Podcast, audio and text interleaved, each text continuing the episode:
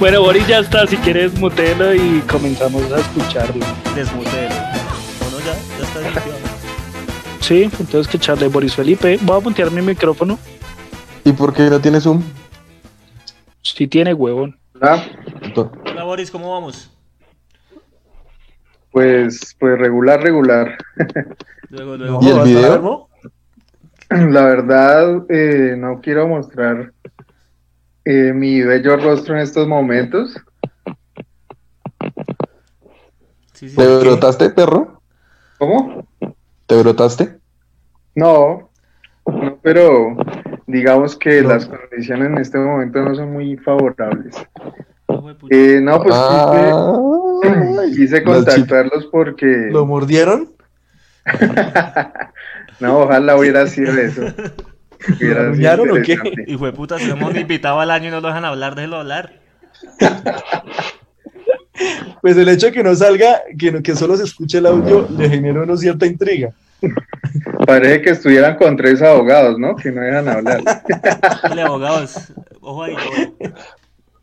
Oiga, No, Boris, Felipe, espere, vamos, vamos a organizarnos. ¿Quién, va, quién va a entrevistar al invitado? Pues cada Yo- uno yo organiza quiero, una yo quiero. Bueno, quiero, dejemos a Rolis. Dejemos Yo a quiero. Rolis un poquito y luego nos turnamos. Hágale, Rolis, inicie. Bueno, eh, para contextualizar la gente, Boris es un, es un pana, pues de toda la vida, sanjuanero que estuvo residiendo en España alrededor ya como de dos años, creo yo. Boris me contradice si no. eh, que llegó hace poco y se encontraba en un tema de cuarentena, presentó pues algunos síntomas con cuadros febriles, pero la verdad no sé eh, cuál fue el diagnóstico ni, ni pues en qué situación se encuentra, si lo atendieron en San Juan o en Bogotá. Quisiera que nos contara más bien cuándo llegó, qué síntomas presentó a los cuantos días y cuál fue la situación médica realmente, porque sé que lo compartió con algunas personas por Facebook, pero no, no lo conozco. Quisiera que nos contara por este medio pues esa situación. Sí, eh, pues yo llegué aquí el 15 de marzo, el domingo 15 de marzo. Eh, ese día no presentaba absolutamente ningún síntoma de, pues asociado con COVID. Eh, tampoco estuve, que yo sepa, pues con personas infectadas con el virus, pero pues obviamente vengo de un país foco. Obviamente tuve contacto con alguna persona que haya tenido el virus porque pues el aeropuerto de Madrid es gigante, eh, todos los vuelos que llegan allá pues de todo el mundo. En el momento que yo estaba, eh, el aeropuerto está en condiciones totalmente normales, entonces pues fue muy probable que, que haya tenido contacto con una persona pues positivo. Eh, otro aspecto, pues en el avión no sé, venía más o menos con alrededor de 250 personas y de allí, pues obviamente tampoco sé si, si alguna persona de estas está infectada o tuvo contacto con alguien infectado. Me disculpo porque la voz también la tengo muy mal ahorita, entonces no creo que esté sonando muy bien, pero bueno. Eh, que, quería contarles esto porque por, por varias razones. Una vez que llegué acá, sí me hicieron un, un control, un control de temperatura al momento de llegar. Cuando llegamos, aterrizamos, el vuelo lo tuvieron alrededor de una hora ahí, eh, pues digamos que en stand-by. Hicieron algunas comprobaciones con unos pacientes que voluntariamente habían manifestado que tenían algunos de los síntomas. Les hicieron, creo que algunos controles a, estas personas que manifestaron. Sin embargo, después de un momento, no dijeron que no, que no tenían el virus y nos dieron la pues la autorización de salir del, del avión. Salimos del avión más o menos después de una hora y eh, bueno, en el aeropuerto entonces empezaron a hacer controles de, pues sobre todo era el control de temperatura por medio del láser y eh, llenar un formato de que prácticamente eran los datos personales y de dónde venía y si había tenido algún síntoma. Pues como yo no tenía síntomas en ese momento, pues dije que no. El- la toma de temperatura me dio que no tenía fiebre, entonces pues pasé todos los controles. eh, por decisión propia había, había tomado la decisión de, desde España de internarme en la casa aquí en Bogotá. Entonces lo que hice fue tomar un taxi y llegué acá y pues inicié mi cuarentena. Entonces, el primer día, el domingo, dormí súper bien. El, el lunes ya pues dormí como regular y el martes ya empecé con ciertos malestares que eran pues muy básicos, pero que digamos que ya me empezaban a, a rayar el coco, ¿no? Entonces llamé a una de las líneas, eh, digamos que me atendieron, me indicaron que si me daba fiebre, pues que nuevamente llamara, pero que si no, pues, eh, pues que no volviera a llamar a, pues a ningún lado, no hay ningún problema. Entonces, pues ahí compré un, termómetro y empecé a tomar la temperatura pues constantemente y estuve pues verificando que, que a pesar de que no tenía fiebre sí estaba muy cerca de, de tenerla estaba fiebre la fiebre es desde los 38 grados. Y a mí me estaba dando generalmente de 37,6 a 37,9 entonces pues estaba muy cerca. Qué nervios. el sábado ya el sábado sí pasé el, el pico de los 38 entonces ya tuve 38,5 38,6 38,1 y llamé nuevamente allá a las líneas que que pues indican y, y pues expuse el caso. El sábado para exponer mi caso, duré toda la tarde, más o menos llamando desde la- las 2 de la tarde como más o menos hasta las 6. Eh, en esto me ayudó también una amiga, Angélica, ella es médico y, pues que me ha estado ayudando en este proceso. Pero eh, pues finalmente no me resolvieron absolutamente nada ese día. Dijeron que tenía que llamar si eh, duraba este cuadro de fiebre durante tres días. Entonces, pues los tres días se cumplían ayer. Ayer estuvimos llamando, estuvimos pues acudiendo a varias personas. Ella también conoce pues a gente profesional de la salud que ya es jefe, que eh, son gente dura ya del Instituto Nacional de Salud y todo.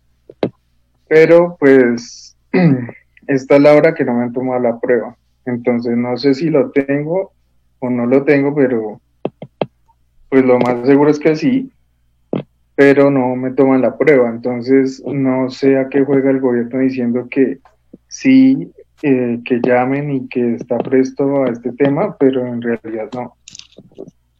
Entonces querías poner el caso para que se entere la gente y también porque Pío dijo como, sí, pero este man se fue de una vez a urgencias y no llamó a las líneas. Eso es lo que está pasando, ¿sí? Yo llamé y como les digo, duré cuatro horas llamando, perdí mi tiempo ahí, luego volví, llamé ayer, perdí también como tres horas, no me resolvieron nada y no me quieren tomar la prueba.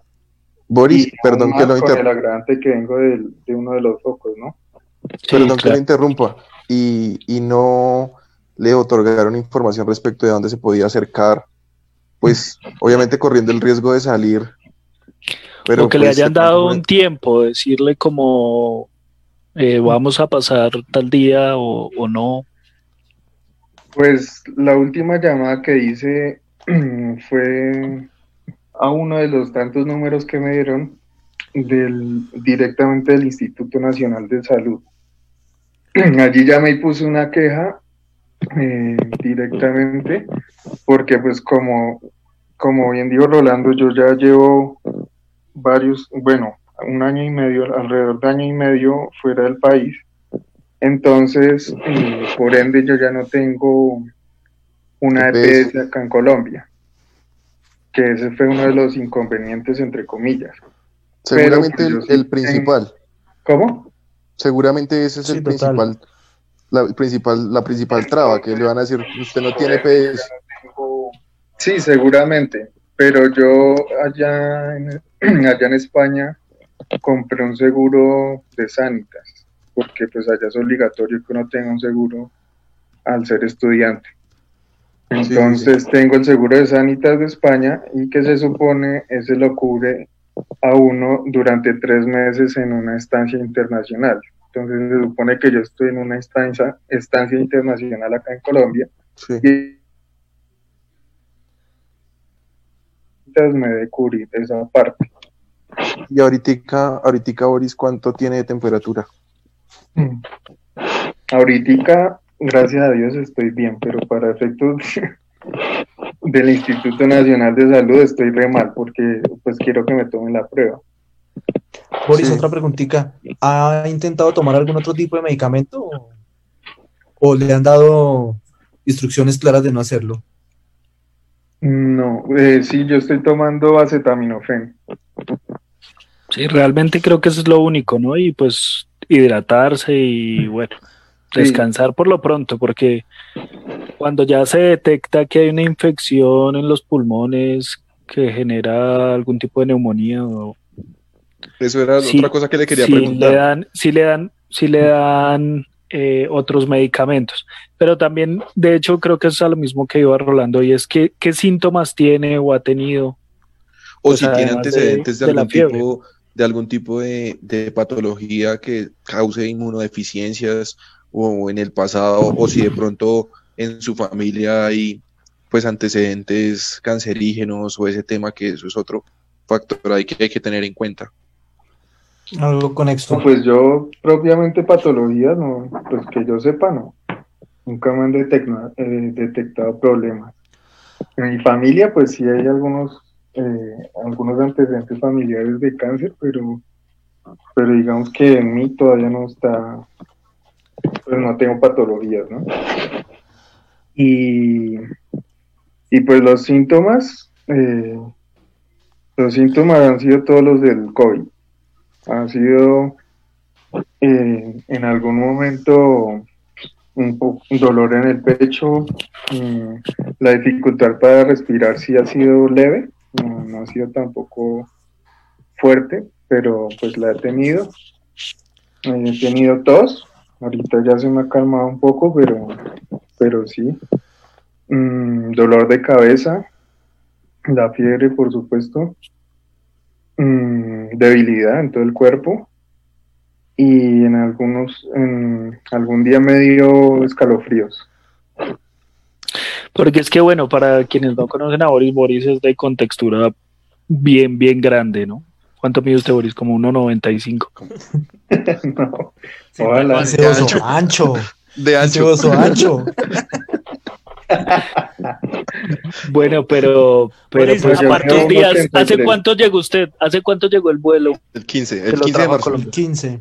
No sé si 15. en el, en el momento que estuve solo lo explicó, pero quiero saber, aparte de el taxista, que creo que es la parte donde, donde llegué a la historia, ¿con quién más ha tenido contacto ahí en la casa donde está, se está quedando ahí en Bogotá?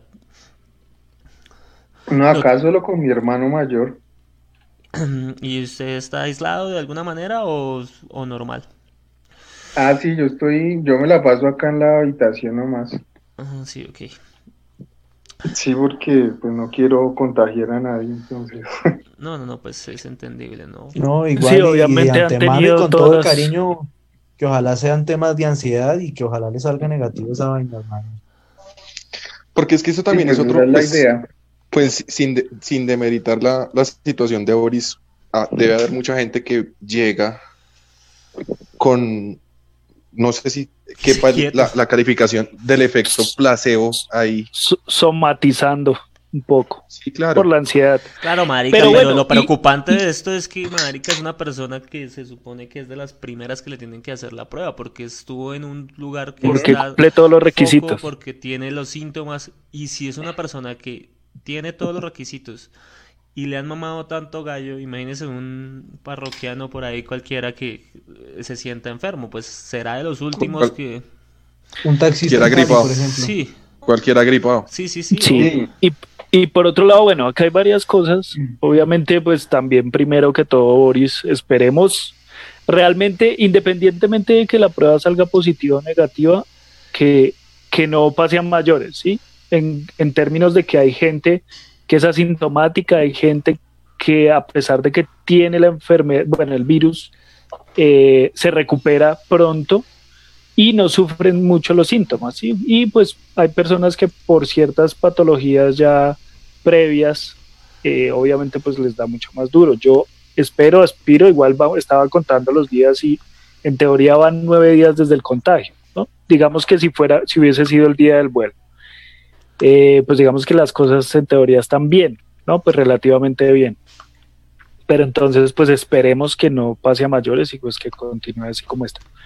Por otro lado, mm, yo sí creo que es bastante preocupante por varios motivos. Primero, porque así como mencioné que habían asintomáticos, digamos que Boris tiene síntomas, sin embargo, es posible que en ese avión hubiese otras personas que no los tenían.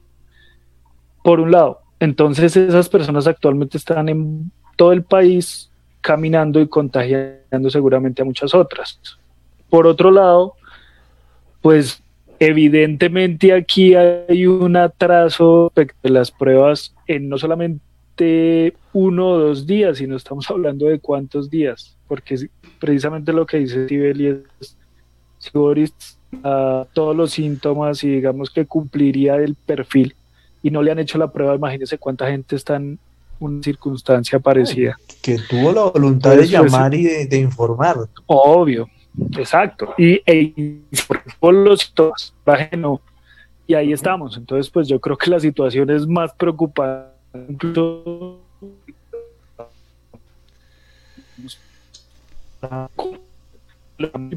Porque pues afortunadamente aquí estamos en un rango de edad medianamente joven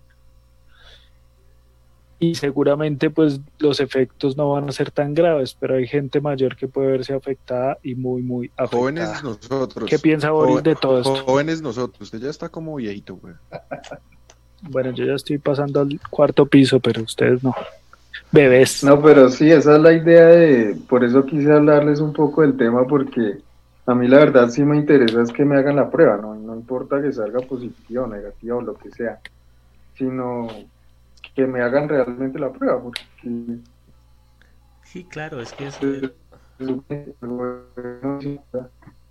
y de hecho al gobierno le cree, ¿no? Pero la parte, de, digamos, de la salud dice una cosa, que es de la salud sí les creemos más, pero, pero realmente no sé por qué razón no se está haciendo, sí, puede que los problemas gente conozca, pero, pero pues sí es grave esto porque si yo tengo el virus o lo, por lo que sea, si soy asintomático o si me dio más suave que, otra persona, que otras personas en el mundo, eh, pero pues sí, la capacidad de contagio está ahí. Entonces ese es realmente el problema. Si no se hacen las pruebas, eh, mucha gente seguirá así como si nada y seguirá contagiando a los demás. Y más ahorita que he visto que la gente está como si nada, pues al parecer no, porque lo que ve uno por la- las pantallas. Siempre saliendo sí es evidente, eso sí no se le niega a nadie. Boris, ¿y no ha intentado con eh, el pirrín con limón? Oiga el pirrín porque no sé.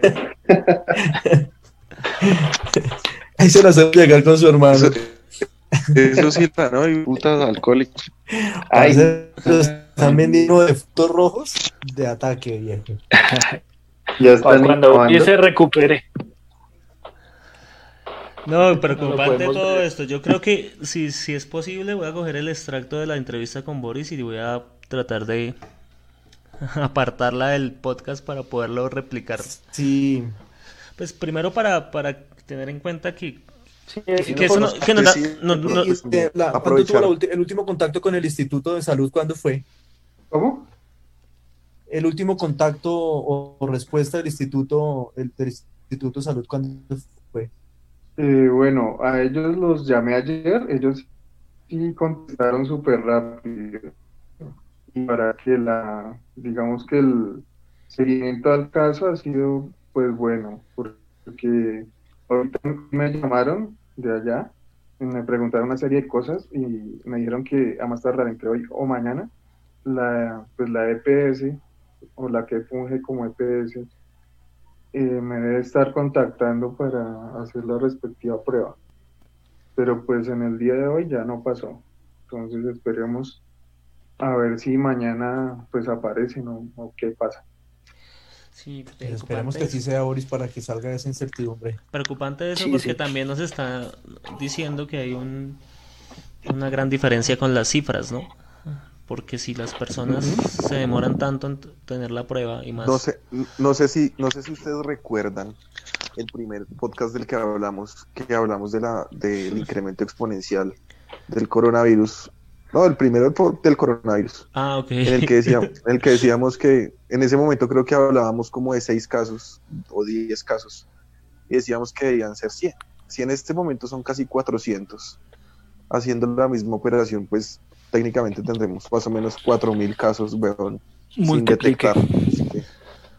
Entonces, Boris perfectamente es una de las personas que está enmarcada en esa situación y que por el, el hecho de no generar alarma, el gobierno nacional de pronto está cometiendo estos errores pues terribles, weón, porque está dejando gente, como el caso de Boris, fuera de una prueba que es prácticamente obligatoria porque la persona si es portadora en ese momento del virus, pues digamos que Boris hace la, la, la actividad con conciencia de hacer cuarentena, pero habrá gente que está diciendo, no, a mí no me han hecho la prueba, pues yo sigo normal, Pues, por marica, la vida y los síntomas. Hablemos de 200 Con- personas en ese, en ese vuelo, en ese solo vuelo. En ese solo vuelo. Hablemos de esas Pero 200 venga, pero a mí, a mí sí de verdad me tiene, me tiene sorprendido ese tema de la facilidad con que se contagia, ¿no? O sea, Tenaz, ¿no? literalmente es estar cerca a una persona y ya, eso es Me suficiente. dio Es miedo. De pronto que Boris nos... Boris, cuéntanos un poquitico de las relaciones interpersonales previas allá. Eso quería saber, ¿cuál era la situación en España cuando se, se regresó? Bueno, en España, mm, pues el gobierno empezó a tomar acciones tardíamente. Más o menos como, pues no recuerdo así eh, perfectamente el tema, pero más o menos cuando iban como 100 infectados se empezó a tomar decisiones. Eh, pues él inició como con lo típico de que los estudiantes a la casa y que ya pues se cierran los colegios y los jardines y todo este cuento. Esa fue como la primera medida. Eh, pero aún así, pues la gente seguía saliendo normal y, y los padres seguían saliendo con sus niños al parque, entonces pues era como si nada. También la gente allá se lo tomó muy deportivamente. Eh, los bares, bueno, allá se llaman bares a todos los establecimientos como restaurantes y bares en general. Entonces los bares estaban abiertos siempre, como si nada. Mm, incluso el día que, de los últimos días que estuve allá, el presidente ya dijo que pues cerraban todos los establecimientos y todo este cuento. Pero pues en mi barrio, en, la zona en donde yo viví, que es un barrio muy antiguo de allá, eh, pues siguió muy normal. De hecho, el barrio es prácticamente solo viejitos. Y el barrio siguió muy normal, eh, seguían todos los bares abiertos. Seguía la gente saliendo como si nada, andaban por el correo. De hecho, era como Navidad, que sale toda la gente a dar vueltas por ahí por el barrio y todo. Entonces, pues a mí sí se me hizo extraño que, que pues toda la gente como- como tomara así como tan, tan suave el tema. Como diciendo estamos de vacaciones. Y precisamente, muy, muy colombianos. precisamente es esa actitud que Peor. tiene 40.000 casos de España, ¿no? Exacto. 42.000. Boris, otra preguntita. ¿Allá Oh. presentó algún, allá- mientras su estadía allá presentó algún cuadro gripal similar? Cuadro gripal. Pero no, de así. ¿De los normales que le dan? Esas preguntas No, no, tan no, no. chimbas. No, no, no, no.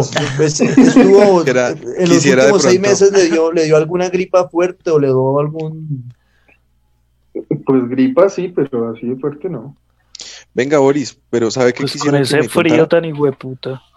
Y se preguntaba lo de las relaciones interpersonales, me refiero a que si usted recuerda, si 15 días atrás en, en España usted se saludaba con las personas normal, interactuaba normal con sus amigos, me imagino allá, o si de pronto se tomaban los- las precauciones que se están tomando, pues digamos que algunas personas acá, como de no saludarse, de beso, de beso eh, no salir, pues al menos yo, o higienizarse seguidamente o si simplemente seguía normal. Sí, para allá iba. eh, pues hasta casi hasta el final fue que, que ya empezamos a tomar como más distancia porque porque Ay. digamos que al- yo qué le puedo decir como los primeros días de este mes como tipo hasta el 8 de marzo eh, pues todo estaba muy normal entonces todos llegábamos y nos damos la mano o pues saludamos pues con las mujeres el doble de eso, que es de allá de España, todo muy normal. Entonces, pues no se adoptaron las medidas necesarias desde que se, se debieron tomar. Mm, ya al final, como después del 10 de este mes, ya ahí sí se empezaron a tomar las distancias que se debía. Ya uno se saludaba muy de lejos. eh, andaba cada uno como con su gel antibacterial, eh, algunos ya empezaron a usar tapabocas, pero digamos que no eran, de hecho era raro el que usara tapabocas, no era, no era masivo. Eh, algunos también, eh, aún más raro, que usaban guantes. Mm, ya digamos en el metro de Madrid en el metro de Madrid las puertas tienen un botoncito que pues uno lo oprime para que se abran las puertas. Entonces ya el metro adoptó la medida de que el maquinista abría las puertas para que no, pues para no tener ese contacto. Pero eso también fue al final de que yo estuve muy cercano al, al día 15 de, de mi viaje. Boris, tenemos que ir cerrando porque esta vaina se me va a acabar otra vez el tiempo, pero pues quería hacerle, Vale. esto- somos muy pobres. Quería hacerle primero eh, pedirle como la recomendación que usted tiene para la gente en general, que como usted lo ha visto, se han tomado las cosas como muy, Deportivamente. sí, muy deportivamente, muy por encima, y pues usted que ya viene de un foco y de una situación un poco más severa o un poco más avanzada, ¿qué le, qué, cuál podría ser su recomendación para la gente que nos escucha sobre el tema? Bueno, pues las recomendaciones es Creer, creer que es real todo esto. Sí, es, es muy real. Es, La- las recomendaciones es que se queden en la hijueputa casa. sí, esa es una de las más importantes, pero, pero más que, que eso y, y sonar la lata de siempre es, es que cada uno piense en, en qué quiere para su vida, si, si quiere a su familia, si quiere a sus seres queridos, que acate las normas, porque si no le importa a nadie en esta vida, pues, pues mátese solo, pero no se lleve más gente. Porque al salir se está contagiando, eh, como hemos visto es un contagio muy fácil y que para algunas personas va a superarlo también fácilmente como una gripa normal, pero para otras eh, va a ser muy complicado. De hecho, no importa la edad, la, perdón, no importa la edad, eh, en, España ya murieron dos guardias civiles de menores de 40 años, que además, eh, pues los guardias civiles en España eh, andan en muy buena forma, eh, hacen mucho ejercicio, y además no tenían eh, patologías previas. Entonces ya no solamente es que los viejitos se van a morir, sino que cualquiera se puede morir, que no se quedan invencibles los que los que quieren salir por ahí por la calle y que se pueden contagiar y va a ser solo una gripa. Eso no es así. Cualquiera se puede morir, entonces para que lo tengan en cuenta que no es que, que sean invencibles ni nada por el estilo. Y lo otro es que sean muy limpios, muy limpios con sí mismos y muy limpios en sus casas. Puta, yo hasta ahora me bañé hoy después de una No, yo también me bañé eh, pues yo aquí, por obvias razones, me la paso esparciendo alcohol por todo lado, eh, constantemente. Eso es una buena medida. Eh, pues aparte de todas las que nombran de, de lavarnos las manos constantemente y todo esto.